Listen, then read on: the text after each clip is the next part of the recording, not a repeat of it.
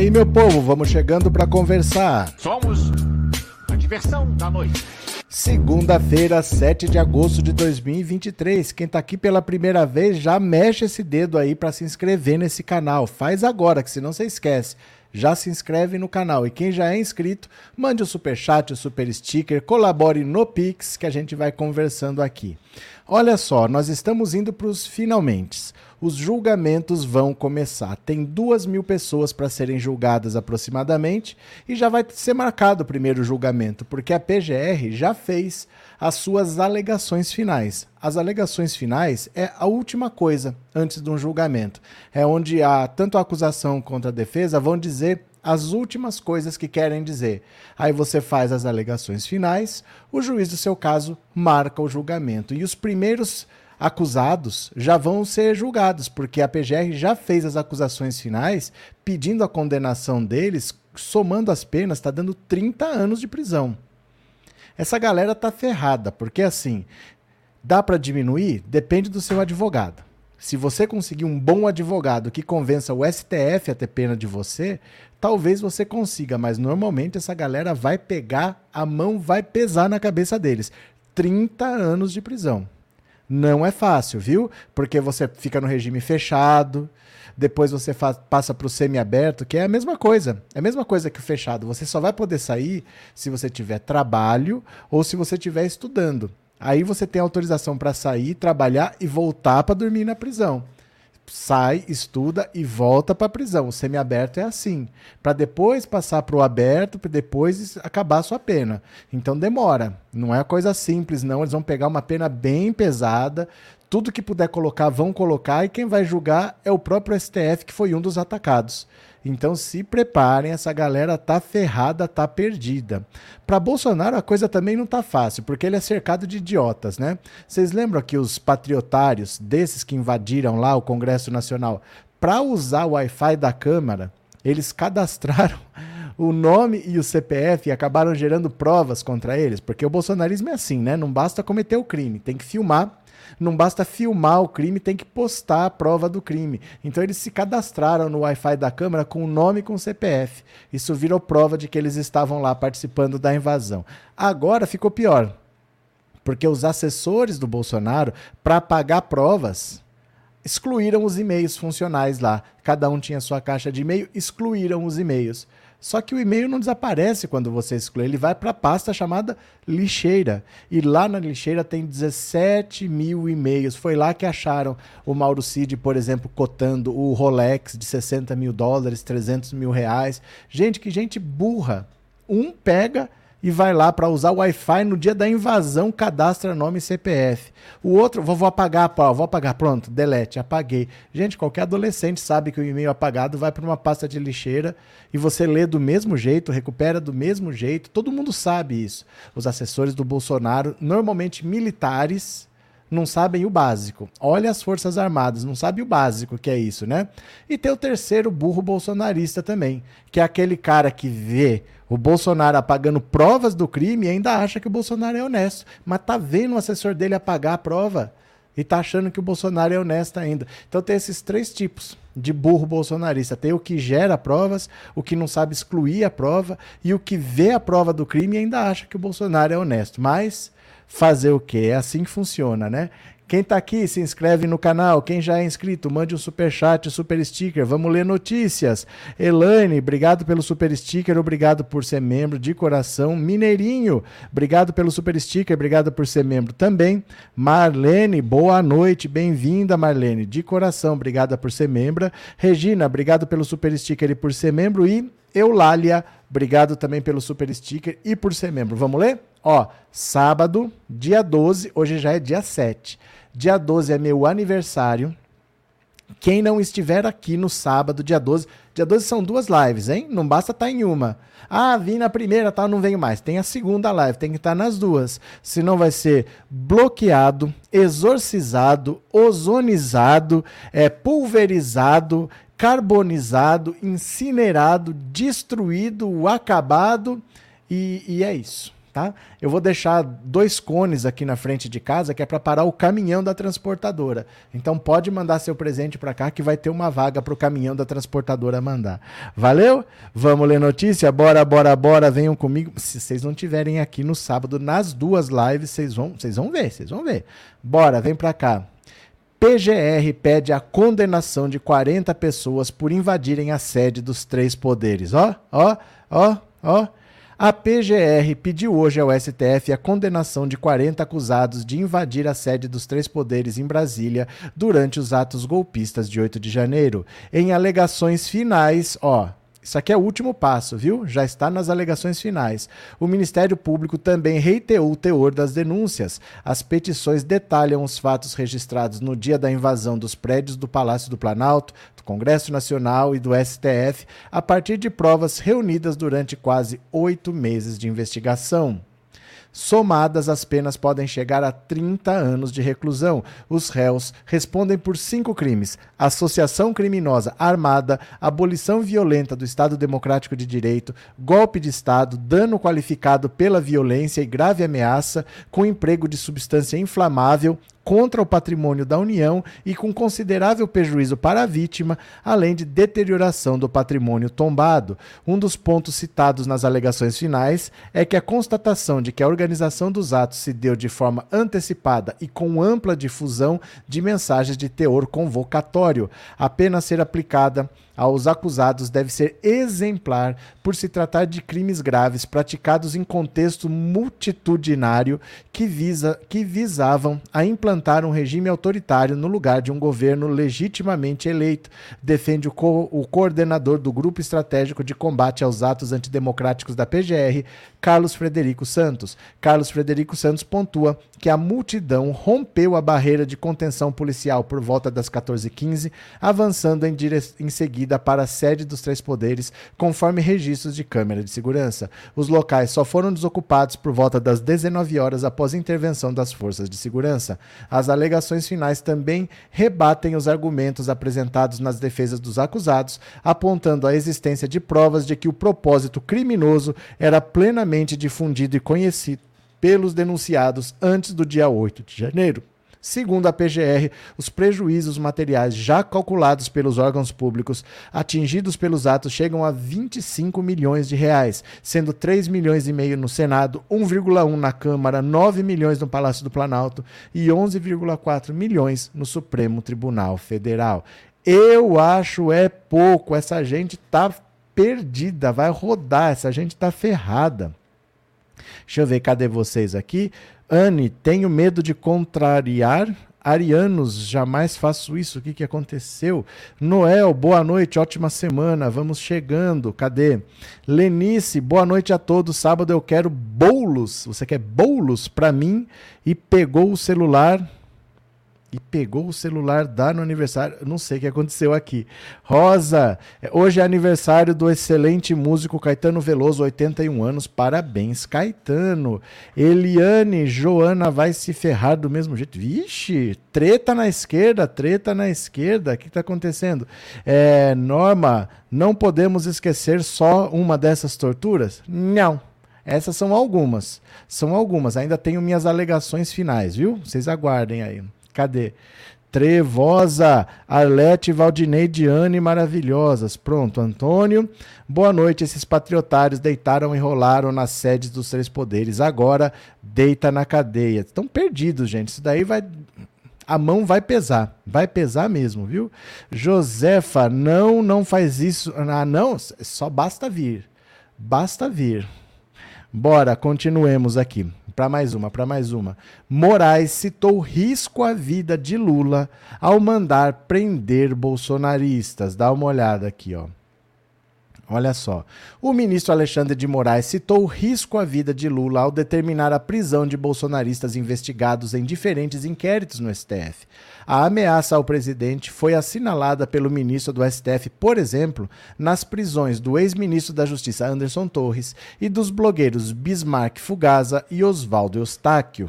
Ao determinar a prisão de Eustáquio, Moraes analisou um pedido feito pela segurança de Lula. A coordenação da equipe de segurança sinalizou, entre outros pontos, que o blogueiro se dirigiu a um hotel em que o petista estava hospedado e, instigando outros manifestantes, intuou o coro: Se precisar, a gente acampa, mas o ladrão não sobe a rampa.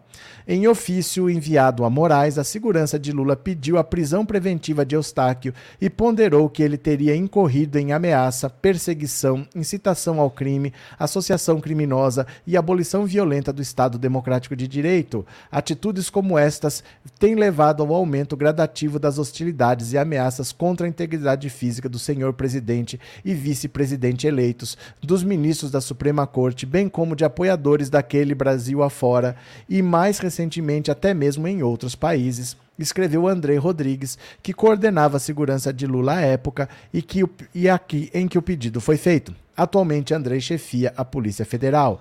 Ao atender o pedido, Moraes citou risco à vida de Lula e afirmou que Eustáquio atuou com o objetivo de instituir o retorno à ditadura no Brasil. No, na semana passada, o magistrado determinou que a PF inclua o blogueiro na lista de foragidos da Interpol. Moraes também determinou a prisão de Bismarck Fugaza por colocar Lula em risco. Após a eleição, ele defendeu que o petista não assumisse a presidência. O blogueiro bolsonarista foi solto em junho após quase três meses preso. A ameaça à vida de Lula também foi citada por Moraes ao ordenar a prisão de Anderson Torres, investigado por omissão nos atos de 8 de janeiro e pela minuta de teor golpista encontrada em sua casa durante a operação da Polícia Federal. O comportamento de Anderson Torres é gravíssimo e pode colocar em risco, inclusive, a vida do presidente da República República, dos deputados federais e senadores do, dos ministros do STF, assinalou Moraes. Em nota, a defesa dos jornalistas Oswaldo Eustáquio classifica este pedido de prisão como ilegal e imoral. Ninguém pode ser preso em uma democracia por cantar uma música. Este caso ultrapassou o limite da perseguição e tornou-se uma verdadeira inquisição contra o jornalista que estava no exercício de sua profissão, filmando a manifestação. Faz sentido. Ele está só exercendo a profissão dele cantando coros golpistas, incitando a multidão a cometer crime. Faz sentido. Essa profissão é nova para mim, eu não conhecia não. Cadê? Antônia, estava vendo o canal do Carlito, ele denunciou o cara e não fizeram nada ontem, ele fugiu para Portugal. Vladimir, os patriotários fazem tanto, fazem, falam, falam, né, tanto da papuda que agora vão permanecer lá por muito tempo. Muito tempo, né? Cadê? É, Maria José, parabéns pro Caetano Veloso, feliz aniversário. Pronto, cadê? que mais? Nham, nham, nham, nham, nham. Nham, nham, nham, nham, nham. Cadê? Joseildo, ainda dizem que a esquerda não sabe votar aonde esse povo foi se enfiar. A maioria acabou com a vida. A maioria acabou com a vida, porque só de estar tá preso por enquanto lá, já para a vida da pessoa. Se a pessoa trabalha, tudo, já atrasa a vida da pessoa. Mas eles vão ser condenados. Então é difícil uma condenação criminal, né? A pessoa ficar presa de verdade, não é, é brincadeira. Vai ficar anos presa, de verdade, né? Então, por mim, que, que se lasquem. Leon, eu lembro que teve um estudante de medicina que foi no 8 de janeiro, ela mesma estragou a própria vida. O que, que a gente vai fazer? São adultos, né? São adultos, não adianta a gente falar nada, cada um sabe a dor e a delícia de ser o que é. Continuemos, continuemos. Moraes autoriza Flávio Dino a enviar imagens do 8 de janeiro à CPI. Olha só. É, o ministro Alexandre de Moraes autorizou o envio das imagens gravadas no Ministério da Justiça durante os ataques golpistas de 8 de janeiro. A decisão atende a um pedido da Comissão Parlamentar Mista de Inquérito do Congresso Nacional. Em despacho encaminhado à Comissão Parlamentar Mista de Inquérito, o ministro Alexandre de Moraes autoriza o envio e compartilhamento das imagens de 8 de janeiro, tanto do circuito interno quanto externo da segurança do Palácio da Justiça com a CPMI. As imagens haviam sido pedidas pela CPI inicialmente ao ministro Flávio Dino, que negou o compartilhamento e disse que o assunto deveria ser solicitado ao Supremo. Diante da recusa, Maia chegou a dar prazo de 48 horas para que Dino reconsiderasse a decisão e enviasse as filmagens. No entanto, o deputado recuou após o ministro da Justiça encaminhar o pedido ao STF. Em sua decisão, Moraes considera que, na presente hipótese, não está caracterizada qualquer excepcionalidade que vede a e compartilhamento de imagens à CPMI, que deverá analisar a eventual publicização e manutenção do sigilo em virtude das, das diligências em andamento. O ministro do STF escreveu também, salvo em situações excepcionais, como, por exemplo, importantes diligências em andamento, a administração pública tem o dever de absoluta transparência na condução dos negócios públicos.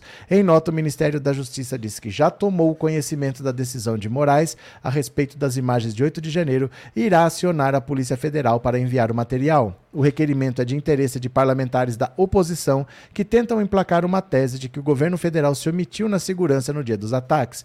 Pelo lado do governo, o discurso é de que a gestão do presidente Lula era a principal vítima das depredações. Olha, eles pediram lá atrás as imagens do 8 de janeiro. Foi negado. Rosa Weber negou para eles. Agora, eles estão pedindo as imagens só do Ministério da Justiça. Não aconteceu nada lá. Não aconteceu nada. Você tem a esplanada dos ministérios, cada prédio é um ministério diferente. Onde teve depredação? No Supremo Tribunal Federal, no Senado, na Câmara não teve praticamente nada, e no Palácio do Planalto. Ali é que teve. E em fora, no Ministério da Justiça, não tem rigorosamente nada. O que, que eles querem ver lá? Eles querem ver se o Flávio Dino estava lá durante os ataques, para dizer que ele sabia e que ele não fez nada. Mas o Flávio Dino chegou depois. Só isso, não, não, aconteceu nada lá. Então não é o caso, por exemplo, de entregar as provas para os bandidos, porque o que eles estão pedindo agora não, não tem nada lá. Tem nada, gente, não aconteceu nada no Ministério da Justiça. Então Alexandre de Moraes falou: entrega essa porcaria para esses tontos aí que estão pedindo para ver, porque não tem nada lá. Onde aconteceu o ataque, onde aconteceu a prática do crime, foi no STF, no Palácio do Planalto e no Senado, e no entorno em volta. Mas no Ministério da Justiça não aconteceu rigorosamente nada. Não sei para que que eles querem essas imagens. Quando eles queriam de tudo, o STF falou não. A Rosa Weber negou porque percebeu que eles estavam querendo ver o que, que tinha de imagens deles lá, que que, o STF tinha conhecimento para eles se defenderem, né? Mas não, agora eles pediram imagem do Ministério da Justiça. O que, que eles querem ver lá? Ai, meu Deus do céu, eu falo que inventaram o quarto tipo de bolsonarista agora, que quer imagem de onde não aconteceu nada, mas tudo bem, deixa lá. Cadê?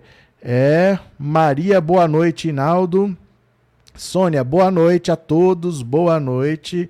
Cleilson, esperamos que esses golpistas se lasquem, cadeia para eles e jogar as chaves no fundo do mar. Cadê? Cadê? É, eles falam que o Flávio Dino estava no meio, mas lá não aconteceu nada, gente. Eu acabei de explicar. Vocês ouviram? Eu falei assim, ó. Eles querem a imagem do Ministério da Justiça para falar que o Flávio Dino estava lá e não fez nada, mas o Flávio Dino chegou depois. Não, não tem nada lá para ver. Não aconteceu nada lá e o Flávio Dino não está lá. Então vocês querem as imagens? O Alexandre de Moraes falou que pode entregar. Não aconteceu nada lá. Os crimes não aconteceram lá. O Flávio Dino não estava lá. O que eles falam. Gente, vocês levam muito em consideração o que o bolsonarista fala, de verdade, assim. Uma gente burra dessa que entra na Câmara, cadastra o nome e o CPF, que apaga e-mail, o e-mail está lá na lixeira e o cara não se. Vocês levam muito em consideração o que eles falam. É gente burra.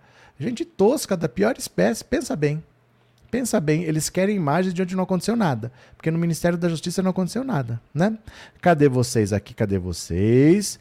É, quanta perda de tempo essa CPI do 8 de janeiro e a CPMI do MST? Ah, são duas perdas de tempo mesmo.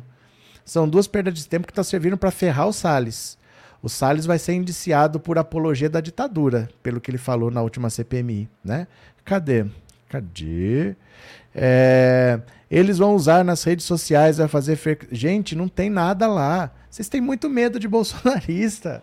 Não aconteceu nada. São imagens do Ministério da Justiça. Não aconteceu nada lá. Aconteceu nada. No Ministério da Justiça não aconteceu nada. Não aconteceu nada em ministério nenhum.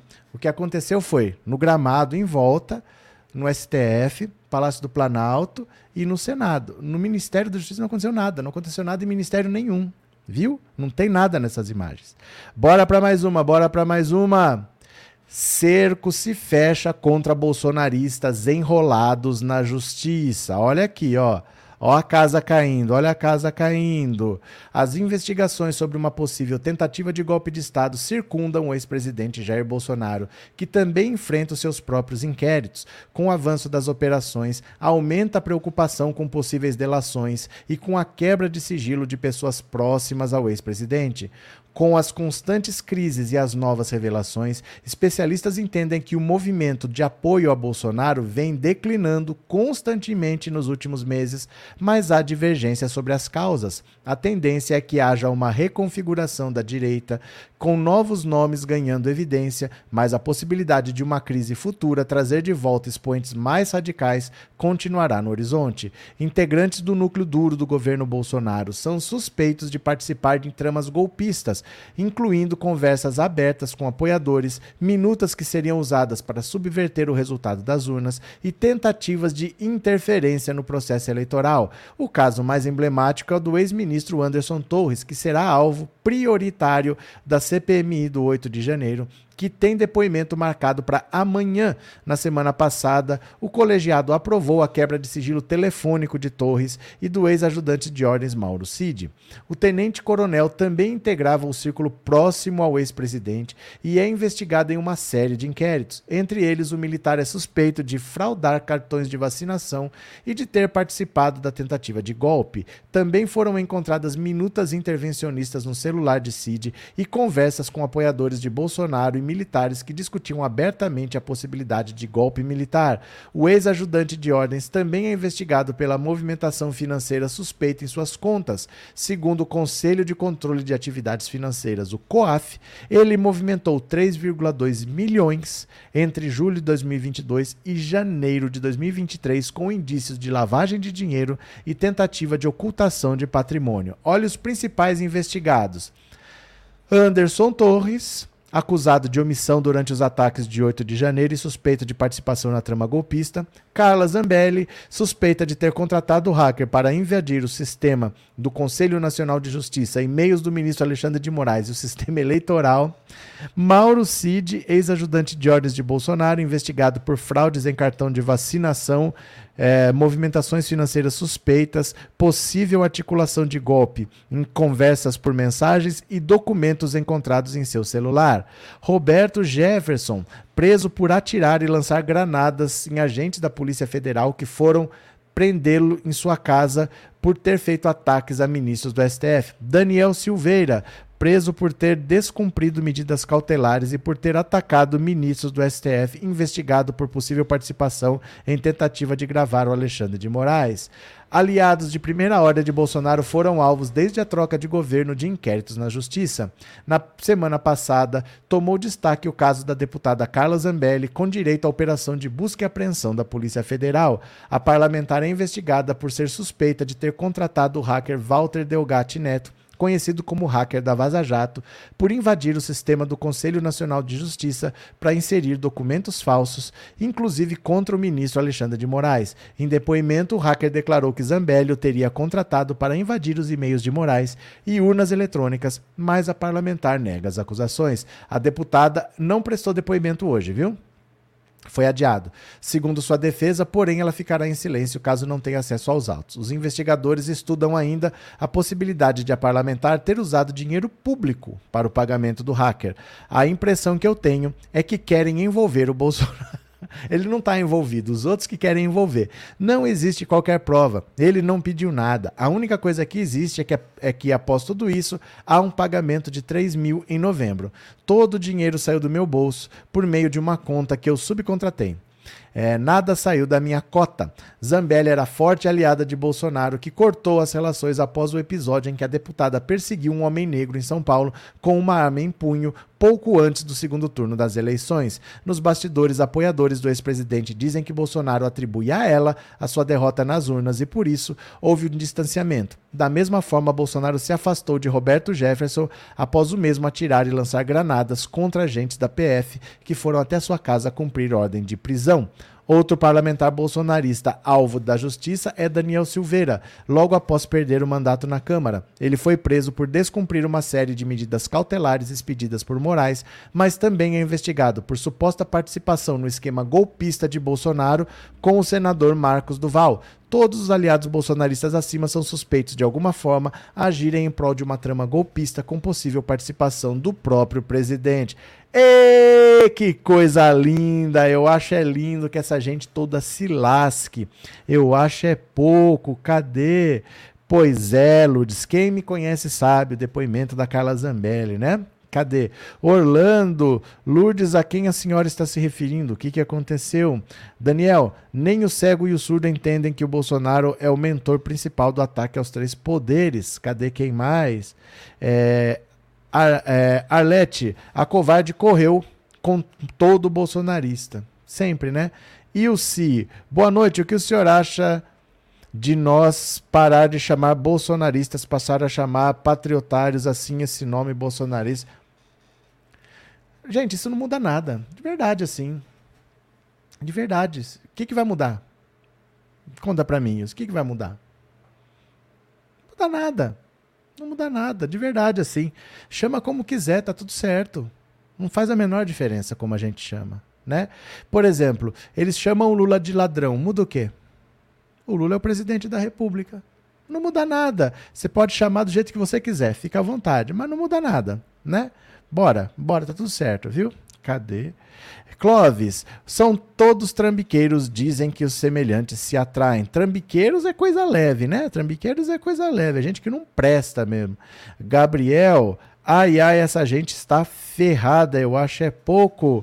Deise, cadeia para os fascistas. Agora deixa eu ver aqui. O depoimento da Carla Zambelli foi adiado, gente. Dá uma olhada aqui, ó. Depoimento de Carla Zambelli à Polícia Federal é adiado. E... Ai, que foto linda! Que foto linda! Zambelli na Polícia Federal. Gente, não por nada, mas a Carla Zambelli é outra pessoa. Ela tá muito abatida, o semblante dela mudou. É uma pessoa que sabe que a vida acabou. Sabe, parece que ela foi condenada ao corredor da morte, tá só esperando a hora da execução, assim. O semblante dela mudou, acabou a arrogância, acabou a petulância. Ela é outra pessoa. De verdade, assim, é uma pessoa num abatimento difícil de ver. Investigada por supostamente participar de um esquema que inseriu dados falsos no sistema do Conselho Nacional de Justiça, a deputada federal Carla Zambelli teve o depoimento à polícia adiado. A oitiva aconteceria às 14 horas. É, o advogado Daniel Bialski, que representa parlamentar, argumenta que a defesa ainda não teve acesso ao inquérito. Em coletiva, ela negou os crimes. Apesar da minha cliente querer falar, a orientei a só prestar os devidos esclarecimentos no momento em que estiver tiver acesso à íntegra dos inquéritos, o que já foi solicitado ao STF. Em frente à Superintendência da Polícia Federal, Zambelli disse a jornalistas que não teme o processo de cassação de seu mandato no Conselho de Ética. A gente não sabe muito bem o que esperar da Justiça, mas eu não tenho medo de cassação. Acho que poucos são os deputados que têm a coragem de enfrentar ou de se colocar ao lado de uma pessoa que está sendo acusado pelo ministro Alexandre de Moraes, disse a parlamentar, acrescentando que não se sente isolada dentro do seu partido, mesmo o do ex-presidente Bolsonaro. O depoimento de Zambelli foi o primeiro marcado para ocorrer na última quinta-feira, mas Bialski pediu que fosse realizado na capital paulista nesta segunda. A defesa da deputada havia solicitado ao STF o acesso à íntegra do inquérito no dia anterior. Também pediu uma audiência com o ministro Alexandre de Moraes, que respondeu na sexta-feira: No momento, não será possível o atendimento solicitado.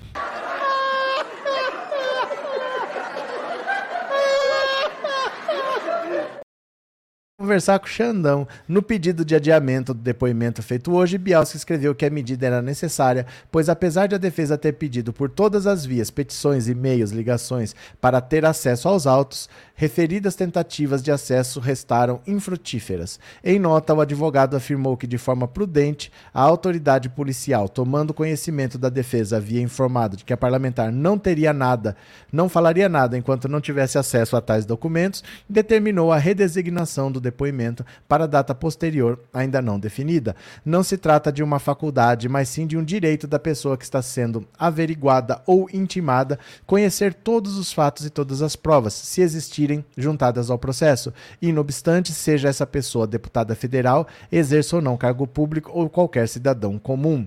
Olha, isso aqui é uma pessoa derrotada. Isso aqui é a imagem da derrota. Carla Zambelli, nem de longe, é a pessoa que ela já foi. Vamos imaginar que não aconteça nada com ela, que ela passe por esse calvário e que não aconteça nada, ela seja inocentada de tudo, nem assim ela volta a ser a mesma pessoa. Nem assim ela volta a atacar a democracia como ela fez. Nem assim ela volta a ser quem ela era. Ela já é outra pessoa. A, a Zambelli arrogante, petulante, não existe mais. O que existe é uma Carla Zambelli derrotada, que está esperando a hora de ir para o abatedouro e não vai demorar. Ela vai ser uma das primeiras a ser caçada e condenada. O processo dela vai ser rápido. Vocês vão ver, esse ano ainda ela está caçada e presa. Eu acho é pouco. Professora Anivalda, a Regina deu cinco membresias de presente. Olha que legal, ó. Obrigado por avisar, professora Anivalda. A Regina, ela comprou cinco assinaturas do canal. Então, cinco pessoas vão se tornar membros do canal por um mês. Aí é sorteio, a pessoa compra, não sou eu quem escolhe, não é ela quem escolhe, é o YouTube. O YouTube sorteia e cinco pessoas vão se tornar membros do canal por um mês, tá? Então, obrigado a Regina pela sua generosidade e obrigado, professora Anivalda, por avisar. Parabéns a quem ganhou, ficou um mês como membro do canal. Cadê? Neuza Zambelli está igual àquela do 300, que era 30. A Sara, a Sara Giromini, ela mora agora, acho que no Panamá. Ela mora no Panamá e fica falando as bobagens dela em espanhol agora. Ela tá dando palestra antifeminista, lá acho que é no Panamá, em espanhol. Márcia, só falta a camiseta branca de malha e a calça jeans para compor o look, coitado. É, sem maquiagem, cabelo escorrido assim, e aí vai dizer, quem me conhece sabe, se alguém se sentiu ofendido, aquelas frases, né? Tenho até parentes que são golpistas. Hermânia a pessoa planta e tem que colher, a vida é simples assim. É que é muito pesado. É muito pesado você achar que você está dominando o país pela força, que você está dando um golpe de Estado e dali a pouco você está indo para papuda. É muito pesado, né? Malu, boa noite, tudo bem por aí? Tudo bem. Cadê? Moura, boa noite, trevosa. Benedita, não tenho pena da zambeta, pois não sou galinha. Ai, meu Deus do céu. As mulheres são tão maltratadas pela sociedade hipócrita e essa mulher, a Zambelli, é contra as mulheres. Por isso ela é tão maldosa. Tá colhendo, Jaime. Olha, o entorno do bolsonarista é todo perverso. Tem que ser para estar tá do lado dele. Bolsonaro é invadido, é, é, é rodeado por gente bandida. Todo mundo que está no entorno dele é bandido. Olha, quem não está respondendo inquérito? Gente, os filhos deles, todos respondem a inquérito. Todos que têm idade para responder, porque a mais nova não responde a inquérito, mas não tem idade para responder. Ela não cometeu crime ainda. Mas os quatro que são adultos, os quatro homens, todos respondem a inquéritos. Ele responde a sete inquéritos. As ex-esposas respondem a inquéritos. A atual responde a inquérito.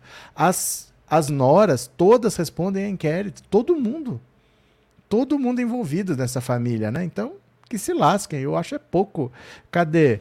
Silvani, obrigado por se tornar membro, viu? Obrigado pelo apoio e pela confiança. Seja muito bem-vinda. Que legal. Parabéns. Brigadão, viu, por ser membro. Regina, tô com pena da Zambelli, que até já comprei champanhe para comemorar sua prisão. Não vai demorar muito, viu? Não vai demorar muito para você comemorar. Você aguenta as pontas aí, porque não vai demorar muito. Cadê? Antônio Ossumido, boa noite, presente e já dei meu like. Pronto, valeu. Bora para mais uma que eu vou compartilhar a tela aqui. Bora para mais uma. Olha, ajudante de ordem de Bolsonaro deixaram mais de 17 mil e-mails acessíveis na lixeira. Material está com a CPMI. Pera, pera, pera, pera. Não, não dá para acreditar no negócio desse, que o cara sabe que ele tem prova de crime e fala, vou apagar. Aí ele aperta o botão delete e acha que apagou. Gente, todo e-mail apagado vai para uma pasta chamada lixeira. Você vai lá na lixeira e recupera o que você quiser. É inacreditável que isso é um, é um militar, isso é coisa de militar. Ex-ajudantes de ordem do presidente Jair Bolsonaro excluíram pelo menos 17.354 e-mails funcionais de suas caixas de entrada. O G1 e a TV Globo tiveram acesso ao material que foi enviado à CPI dos atos golpistas em 8 de janeiro. A relação de e-mails foi encontrada na pasta lixeira. não, eu não tenho o que falar. Eu não sei o que falar. Qualquer adolescente sabe que é assim. A relação de e-mails foi encontrada na pasta lixeira de cada um dos ajudantes de ordem. De acordo com a empresa responsável pelo programa de gestão de e-mails, para que os itens fossem excluídos definitivamente, era preciso ir até a lixeira e, e realizar novamente a ação. Apenas o ajudante de ordens Danilo Calhares não tinha e-mails excluídos ainda na caixa. Ele tomou posse como ajudante de ordens em dezembro de 2020. O primeiro e-mail na caixa de entrada é de novembro de 2022. Ou seja, ele conseguiu executar a exclusão definitiva dos e-mails. Um. Um conseguiu fazer o trabalho certo de apagar um e-mail. Gente, se a gente recebe salário para trabalhar e não sabe nem excluir e-mail, vai vendo. Foi na lixeira de e-mails de Mauro Cid, coordenador geral de ajudante de ordens, que aparece o e-mail de Maria Farani, ex-assessora de gabinete pessoal da presidência, sobre a tentativa de venda de um Rolex de 60 mil dólares, o equivalente a 292 mil reais. O relógio, segundo mensagens dos ajudantes de ordens, foi recebido em viagem oficial. Já na lixeira de Osmar Crivellati, que hoje trabalha como servidor de apoio do ex-presidente Bolsonaro, que aparece no e-mail falando sobre a existência de pedras preciosas recebidas por Jair Bolsonaro durante uma viagem de campanha para a reeleição em outubro de 2022 em Teófilo Otoni. Olha a quantidade de e-mails excluídos: 6.096 e-mails na pasta de itens deletados de Omar Crivellati, 5.575 e-mails na pasta de itens deletados de Marcelo Câmara, 4.202 Mauro Cid, 769 na pasta de Clayton Roschuk, 376 e-mails na pasta de Daniel Lucas, 125 e-mails na pasta de itens recuperados de Adriano Teperino, 71 e-mails deletados na pasta de itens recuperados de Jonatas Coelho. É inacreditável que essa gente estava ganhando dinheiro, já são militares, já tem um salário como militar, aí vai trabalhar na presidência, ganha um segundo salário, faz um serviço só e recebe dois salários e ainda não sabe apagar um e-mail. Gente, por que, que essa gente está sendo paga por nós? Nós que estamos pagando essa gente que nem apagar e-mail sabe. Né? CSF Brag, obrigado pelo superchat, viu? Obrigado pelo apoio, valeu. Cadê? Viviane, tem horas que eu acho que o Cid deixou tantas provas de vingança por conta das humilhações que aguentou da família. Aí você achou que ele deixou esses e-mails que vão botá-lo na cadeia porque foi ele que fraudou o cartão de vacina, é ele que está negociando as coisas. Será, Viviane, que ele fez isso de raiva? Vou para cadeia de raiva? Será que é isso? Miriam, peculato, formação de quadrilha, tentar derrubar a democracia, só coisa pouca. Cadê? Roberto, eles esqueceram de contratar o hacker para ensinar a esvaziar a, a lixeira de e-mail. Gente, é inacreditável que o cara ganha salário e não sabe apagar um e-mail. Inacreditável, né? Cadê? É, Blitz. Orlando, o Brasil está lascado nas mãos desses militares af Maria. Pois é. Guilherme, sobre o Cid tentar vender o Rolex, o Bozo disse não ter visto nada de errado de avaliado. E pouco importa a opinião dele, né? Ele tem que responder para a justiça. É, Soraya, que bom que eles cometem erros assim, seja sempre. Mas eu falava para vocês, qual que é a chance de dar certo um golpe de Estado organizado por essa gente tonta? Qual que é a chance disso dar certo? É gente muito despreparada, é gente muito burra. Bolsonaro era um cara assim, ó, na campanha de 2018 ele já falava: "Eu não entendo de saúde, não entendo de medicina, mas eu vou ter um ministro da saúde. Eu não entendo de economia, mas eu vou ter um ministro da economia". E o pessoal votou. Ele só contratou gente pior que ele. Todo mundo no entorno dele é mais burra do que ele. Ele sabe que ele é burro, ele sabe que ele não sabe nada, mas em vez de ele contratar gente que sabe, ele contratou gente pior que ele. Os caras não sabem pagar um e-mail. Inacreditável, né? Recebendo um salário para isso, né? É...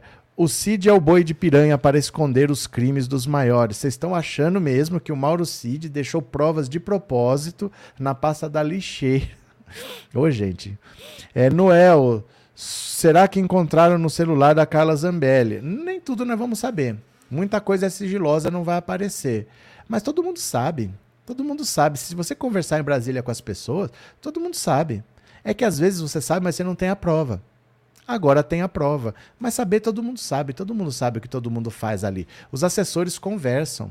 Porque assim, ó, vamos dizer, eu vou chutar um número, que você possa contratar 20 assessores. Aí o cara é do Acre ou o cara é lá do Rio Grande do Sul, longe de Brasília. Como é que eu vou levar tanta gente daqui para lá? Eu não levo. O partido já tem os assessores sabe? O partido já tem gente, porque assim, tem que ter gente especialista em direito, é, direito tributário. Para você fazer os seus projetos de lei, você vai precisar de assessoria técnica. Então o partido já tem uns assessores lá. Os assessores, eles se conhecem. Eu já trabalhei com aquele deputado, agora eu sou assessor daquele. Eles são amigos, eles moram lá em Brasília, eles saem junto, tomam cerveja junto. Todo mundo sabe o que todo mundo faz. Não tem uma coisa assim que acontece nesse gabinete que fique ali, porque os assessores se conversam. Então todo mundo sabe. Às vezes falta a prova. Né? Eu não vou denunciar o que o outro faz, porque eu não tenho a prova comigo. Mas eu até sei onde a prova está. Então, se é o caso, eu vou lá e delato se eu precisar. Mas, senão, eu fico na minha, né? Então é assim, eles já sabem. Todo mundo sabe o que, que aquela Zambelli fazia, o que o Bolsonaro fazia estão pegando agora as provas, né? Joel, obrigado pelo super sticker e obrigado por ser membro, viu, Joel? Muito obrigado. Valeu de coração. Crica, Crica Cris, obrigado pelo super sticker e obrigado por ser membro. Cadê? Orlando, na pasta do Bolsonaro vão encontrar os contatinhos. Não sei, não sei. Bora para mais uma, bora para mais uma. São Paulo é a cidade que mais tem nordestino no Brasil, disse Bolsonaro sobre as falas de Zema. Do nada, simplesmente do nada, aparece Bolsonaro para defender o Nordeste. Vocês esperavam por essa? Ó, o ex-presidente Jair Bolsonaro fez uma crítica velada às falas do governador de Minas, Romeu Zema, seu aliado, que na semana passada anunciou uma frente de estados da região sul e sudeste para evitar perdas em relação aos estados do Nordeste e gerou uma série de reações negativas entre políticos nordestinos. Minha filha é neta de um cearense e São Paulo é a cidade que mais tem nordestino no Brasil, disse Bolsonaro ao ser questionado sobre o tema durante entrevista coletiva dada na segunda-feira na Prefeitura de São Paulo, onde esteve para um almoço com Ricardo Nunes. Zema falou sobre a união dos estados do Sul e Sudeste em entrevista ao Estadão. Ele disse que os estados do Nordeste vinham ganhando espaço nas discussões federais a ponto de terem conseguido com que o Conselho que irá discutir sobre a divisão do novo imposto único a ser criado com a reforma tributária tivesse votos equivalentes de cada estado, apesar de ser maior parte da população estar concentrada no Centro-Sul. Ministros da Justiça Flávio Dino, que foi governador do Maranhão, chamou Zema no Twitter de traidor da pátria ao afirmar que o, o mineiro estimulava o separatismo. Também no Twitter, Zema rebateu as críticas, dizendo que sua proposta jamais será para diminuir outras regiões. Não é ser contra ninguém, e sim a favor de somar esforços. Olha, eu falei para vocês, ignorem o Zema. Ignorem o Zema. O Zema não é uma liderança. O Zema não tem nenhuma ressonância. Ninguém vai fazer nada porque o Zema falou, deixou de falar. Tá mais do que provado agora o Bolsonaro não está defendendo o Nordeste. O Bolsonaro está dando um chega para lá no Zema, porque, obviamente, o que, que o Zema está fazendo? O Zema está adotando falas do Bolsonaro de atacar o Nordeste, sabe essas coisas? Ele está usando as mesmas falas para tentar puxar o bolsonarismo para ele. Ele quer ser o herdeiro político do bolsonarismo. O Bolsonaro já percebeu e já deu um chega para lá falando assim: minhas falas na tua boca, não não, eu ataco o Nordeste, você não. Fala de qualquer outra coisa, mas não ataque o Nordeste, porque isso já é discurso meu. Na prática, é aquilo que eu falei para vocês. O Bolsonaro já percebeu o movimento e já bloqueou. Então, isso dentro da direita, eles não se conversam, não tem essa coisa de somos parceiros, somos aliados. Nada une a direita. A direita não tem ideologia. A direita só quer derrubar a esquerda, a direita só quer ganhar dinheiro, roubar. Eles não têm proposta para nada. Então o Zema pode falar o que ele quiser. Ele não vai unir ninguém. Não existe essa união na direita. Nunca haverá. Porque eles não têm nada em comum. Além disso, querer ser o herdeiro político do Bolsonaro é impossível. Bolsonaro não tem herdeiros políticos, porque o bolsonarismo é um movimento contra a política. Não é um movimento político, é um movimento contra a política. Então, por exemplo, o Bolsonaro, se ele quiser dar golpe de Estado, ele vai achar milhões de pessoas que apoiam. Se for para dormir na frente do quartel, ele acha milhões de pessoas para dormir. Mas para assinar a criação de um partido, ele não acha. Porque esse pessoal não acredita em partido, não acredita em política, não acredita em democracia. Então eles não vão ter um herdeiro político. Eles apoiam o Bolsonaro porque o Bolsonaro deu o que eles queriam, pelo menos prometeu uma ditadura militar. Bolsonaro prometeu ditadura militar, prometeu golpe de Estado, E eles grudaram no Bolsonaro, porque eles são contra a política, eles são contra a democracia. Então não adianta o Zema falar que vai fazer isso, vai fazer aquilo, ninguém liga. Eles não ligam para a política, eles não ligam para a democracia. Eles não vão seguir o Zema por causa disso, por causa daquilo. Eles vão grudar no Bolsonaro enquanto o Bolsonaro for a única referência de ditadura militar que eles têm. Simples assim. E aí o Bolsonaro já deu um chega para lá no Zema e acabou essa história. Como eu falei para vocês, o Zema é irrelevante dentro da direita. Ele não é uma liderança. As pessoas não vão fazer o que o Zema está falando. Eu não estou falando dos eleitores. Eu estou falando da gente da política. A gente da política nacional não vê no Zema uma liderança. Ele pode ser uma liderança dentro do estado dele, mas ele não é uma liderança nacional. Pronto, já acabou. O próprio Bolsonaro jogou a pá de cal em cima e é assim. Quem surgir na direita com discurso qualquer, ele vai derrubar. E a esquerda vai chegar em 2026 sem ninguém, né? Cadê? É, Irene, Bozo dá o tapa e esconde a mão. Nem esconde, porque o povo dele gosta do tapa. O povo dele gosta da violência, gosta da agressão, né? O povo dele é assim. Márcio, roubar. Quem foi preso por roubo? Vou te falar. Valdemar da Costa Neto, presidente do partido do Bolsonaro, foi preso por roubo. Roberto Jefferson foi preso também no caso do mensalão. Os dois foram presos. Mas é claro que você não liga, né? Você não liga, você acha que tem gente honestíssima na direita. Para você, José Sarney é uma pessoa honestíssima. Para você, Fernando Collor é uma pessoa honestíssima. Para você, é, é, Arthur Arthur Lira é uma pessoa honestíssima, Ciro Nogueira é pessoa honesta, para você Augusto Aras é uma pessoa honesta, né? Você acha que na direita tem pessoas muito honestas? Com certeza tem, nenhuma delas rouba, nenhuma delas faz nada, né? Com certeza, estamos por aí, meu caro, beleza. No fundo, eles não gostam é do Lula. Mais ou menos. Tem não gostado do Lula, mas tem não gostado da democracia. São pessoas que se dizem patriotas, mas elas não gostam do Brasil. Elas não gostam do Brasil. A maioria dos bolsomínios, eles falavam assim: esse país tem uma democracia, por isso que eu vou no Bolsonaro. Se não der certo, eu vou para qualquer outro país. Eu tenho passaporte italiano, alemão, espanhol, não sei o quê. Todos eles falam de sair do país. Eles não amam o país. Esses caras que se dizem patriotas, eles não estão nem aí. Então é gente que quer destruir esse país. Ou o país é para eles, ou eles querem destruir. Eles comemoram qualquer notícia que eles considerem desfavorável. Por exemplo, semana passada saiu rombo de 40 bilhões nas contas do governo. Comemorando, estão comemorando. Não é roubo de 40 milhões, é rombo de só 40 milhões, porque o orçamento que o Bolsonaro deixou tinha um rombo de 300 bilhões. 300 bilhões. E aí o Lula conseguiu aprovar a PEC da transição, mas ele conseguiu uns 200 bilhões, não, não deram os 300 que ele precisava para cumprir o que estava no orçamento, que foi o Bolsonaro e o Paulo Guedes que fizeram.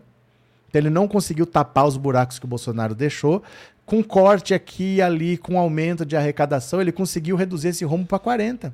Mas eles estão comemorando o rombo de 40 como se fosse má gestão do Lula, porque eles não ligam para o país. Se o país quebrar, eles vão rir. Eles não ligam, eles detestam o Brasil.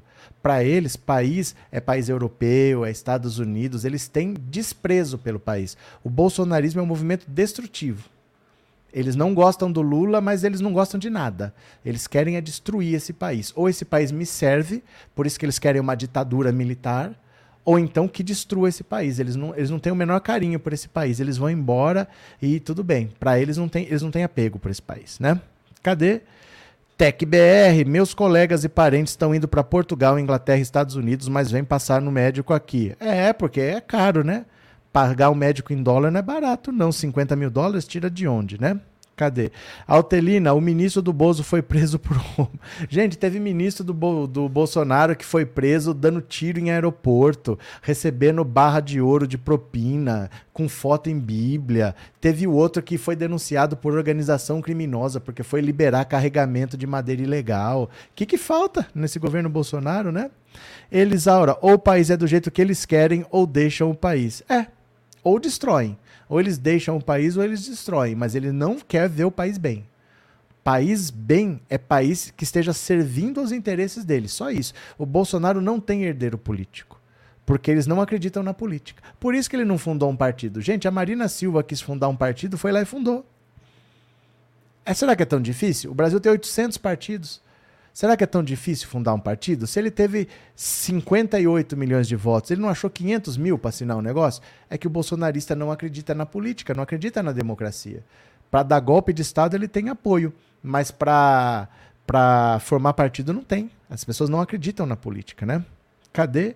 Eu, Gabson, com essa fala do Zema, Lula sairá mais forte. Não, Gabriel, não acontece rigorosamente com essa fala do, do Zema. Não acontece nada. O Zema é relevante. O Zema não é uma liderança importante que quebrou a cara. Fora de Minas, ele não é ninguém. ninguém conhece o Zema. Sabe o que acontece? É que assim, existe o mundo real e existe o mundo virtual. Lá atrás, antigamente, o mundo virtual era uma extensão do mundo real. Hoje em dia já não é mais. O mundo virtual descolou e tem vida própria. Sabe? Não é porque está acontecendo lá que está acontecendo aqui e vice-versa. Tem coisas que só existem aqui no mundo virtual. Isso foi um debate de internet. Não foi uma coisa da vida real. Na vida real, as pessoas estão indo trabalhar, estão comprando gasolina barata no posto, estão indo no supermercado, estão levando o filho no hospital, estão levando o filho para a escola. E ninguém nem ficou sabendo dessa fala do Zema. É uma fala que saiu de uma pessoa que não é expressiva nacionalmente. Não muda nada. No mundo real, isso não muda nada. Semana que vem, ó, passa três dias, ninguém mais lembra do que o Zema falou. Porque ele não é uma liderança importante, entendeu?